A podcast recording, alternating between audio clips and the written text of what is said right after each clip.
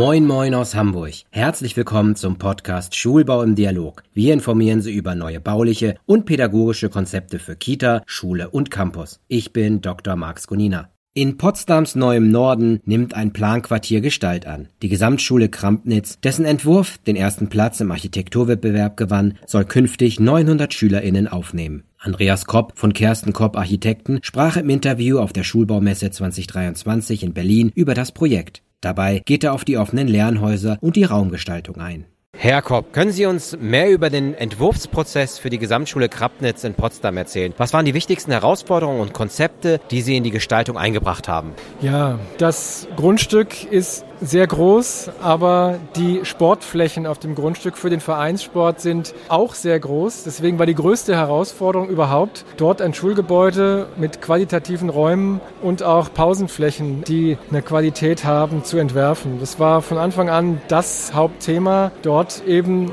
moderne, zukunftsfähige Raumkonzepte zu erzeugen in der räumlichen Knappheit, die es dann am Ende dort gab. Und wir haben damit geantwortet, dass wir erstmal ein Riegel entwickelt haben, den dann aber also sehr kompakt nach oben hin aufgelöst haben, um sowohl für die Belichtung als auch für die Bezüge der Lernräume zum Außenraum ein vielgestaltiges Angebot zu machen. Hat die Schule nicht sowieso den Schwerpunkt Sport und konnte das dann quasi mit dem Vereinssport kombiniert werden? Ja, auf jeden Fall. Die Schule, das war für uns eine der Momente, sage ich mal, wo wir uns am meisten gefreut haben. Häufig wird man ja, wenn man aus einem Wettbewerb dann beauftragt wird, erstmal konfrontiert mit ganz vielen Ja-Aber. Finden wir ganz schön, aber in dem Fall hatten wir eigentlich eine schlechtere Vorstellung. Wir dachten, wir müssten das Schulgrundstück mit einem Zaun abtrennen gegenüber dem Vereinsgrundstück. Aber Schule und Vereinssportvertretung haben sich in einer Besprechung angeschaut und keiner braucht den Zaun. Und wir haben jetzt die super Möglichkeit,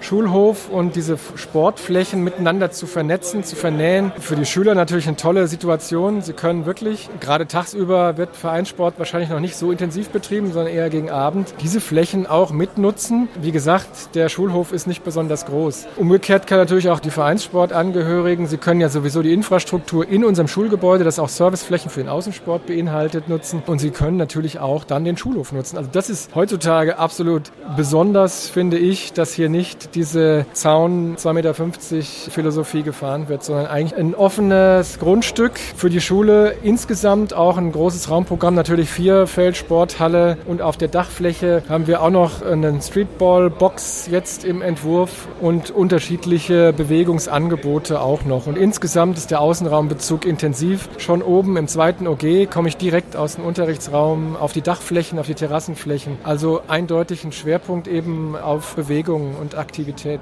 Apropos Öffnung. Es ist eine Öffnung zum Quartier. Wie wird das Quartier rundherum mitgenutzt? Wie kann es auf die Schule Bezug nehmen? Und wie wurden die BewohnerInnen integriert in diesen gesamten Prozess? Ja, das Interessante ist, es gibt ja noch keine BewohnerInnen. Es gibt ja einen Masterplan. Im Moment ist die Schule auf diesem Konversionsgelände ein Grundstück irgendwo auf der grünen Wiese bereinigt um die Schadstoffe.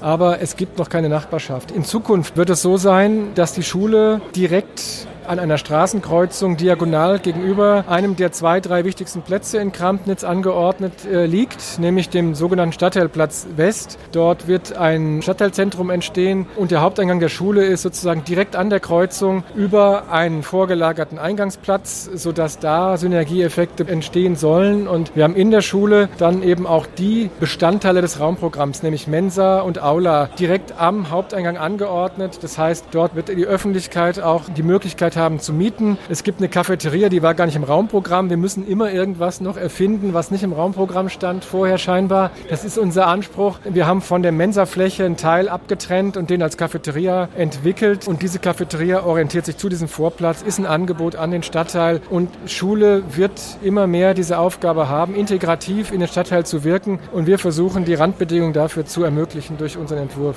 Lassen Sie uns noch mal ganz kurz zurück zu den Lernräumen gehen. Es ist ja ein offenes Lernhaus Lernhaus konzipiert. Wie haben Sie die Architektur und Raumgestaltung konzipiert, um das Selbstlernen und die Zusammenarbeit der SchülerInnen zu fördern? Es gibt ja die Bereiche für die Sekundarstufe 1 und 2. Die Sekundarstufe 1 ist, ich sage jetzt mal schon fast klassisch nach dem Schema der Lernhäuser entwickelt. Es gibt äh, jeweils jahrgangsübergreifend, siebte, achte, neunte, zehnte Klasse haben einen Unterrichtsraum und es gibt eine Forumsfläche. Es gibt einen Lehrerstützpunkt. Das bildet die Einheit Lernhaus, die wir immer dann gekoppelt sozusagen als Zwilling oder als, als Duo dann an ein Treppenhaus und eine Sanitärerschließung äh, angeordnet haben. Das Forum ist natürlich Kern dieses multifunktionalen Konzeptes, dass also jenseits des Unterrichtsraums die Möglichkeit besteht, in diesem Forum über eine mobile Möblierung sowohl Einzellernsituationen zu ermöglichen, als auch Vortragssituationen, Diskussions- oder ähnliche größere Veranstaltungen. Wir haben einen Sichtbezug aus den Unterrichtsräumen auf dieses Forum auf jeden Fall. Und einer der Unterrichtsräume ist koppelbar, sozusagen mit dem Forum, in dem dort eine Schiebewand weggeschoben wird. Dann hat man einen großen Raum, Forum plus einen Unterrichtsraum für übergeordnete Veranstaltungen. Bei der Schule, und das können wir nicht beeinflussen, aber im Raumprogramm gab es keine Differenzierungsräume. Das heißt, es ist im Gegensatz zu den Berliner Schulbaukonzepten bezogen aufs Lernhaus sogar etwas reduzierter vom Angebot. Dafür gibt es aber sehr umfangreiche Flächen im zentralen Bereich. Das, das Zentrum Wissen äh, allen voran mit über 400 Quadratmetern und dort wird auch ein Ort sein für die SchülerInnen im Ganztag zwischen den Unterrichtseinheiten zu verweilen, dort vielleicht nicht einzeln zu lernen und auch nicht gemeinsam zu lernen, sondern vielleicht auch mal was anderes zu machen, sich zu treffen, sich zu unterhalten, sonst etwas. Das heißt, bei der Schule, bei dem Konzept auch im Raumprogramm wird es noch mehr einen Wechsel geben zwischen den Lernhäusern und den zentralen Flächen, was für meine Begriffe aber auch vielleicht gerade den Vorteil hat, dass die schon auch die ganze Schule belebt ist und ihr ganzes Angebot zur Verfügung stellt und nicht lediglich das Lernhaus. Und das andere habe ich schon angesprochen, dass wirklich intensiv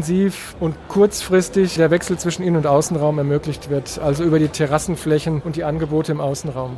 Sie sind schon ein bisschen über die Messe gelaufen. Wie gefällt Ihnen die Schulbau? Es ist ja nicht mein erster Aufenthalt auf der Schulbaumesse. Ich gebe zu, dass ich heute relativ wenig Zeit hatte, hierher zu kommen und eigentlich nur einen Vorlauf von einer Stunde hatte vor meinem Vortrag, den ich eben gehalten habe und habe mir aber natürlich gleich in einem Rundgang mal einen Eindruck verschafft, den ich aber jetzt noch vertiefen möchte. Also es ist eine spannende Veranstaltung, weil sie bringt alle Akteure, die um den Schulbau sozusagen beschäftigt sind, zusammen. Von der Bauherrenseite, gerade öffentliche Bauherren, Bauträger, über die Architekten und Planer, dann eben zu den Baufirmen. Und das finde ich einen ganz wichtigen Beitrag. Dieses hybride Konzept, dass hier nicht nur Architekten und Stadtplaner unter sich sind oder vielleicht eine reine, ich sag mal, Baufachmesse hier. Diese, das ist für mich das Alleinstellungsmerkmal der Schulbaumesse. Und es gibt natürlich schon viele Dinge, auch die schulbauspezifisch angefragt werden bei der Bauwirtschaft, bei der Bauindustrie. Und dass das hier genauso präsent ist wie der öffentliche Auftraggeber, der von Projekten berichtet, ich glaube, das befruchtet sich sehr gut gegenseitig. Ja, herzlichen Dank, dass Sie mir das Interview gegeben haben und dann wünsche ich Ihnen weiterhin ganz viel Erfolg. Vielen Dank.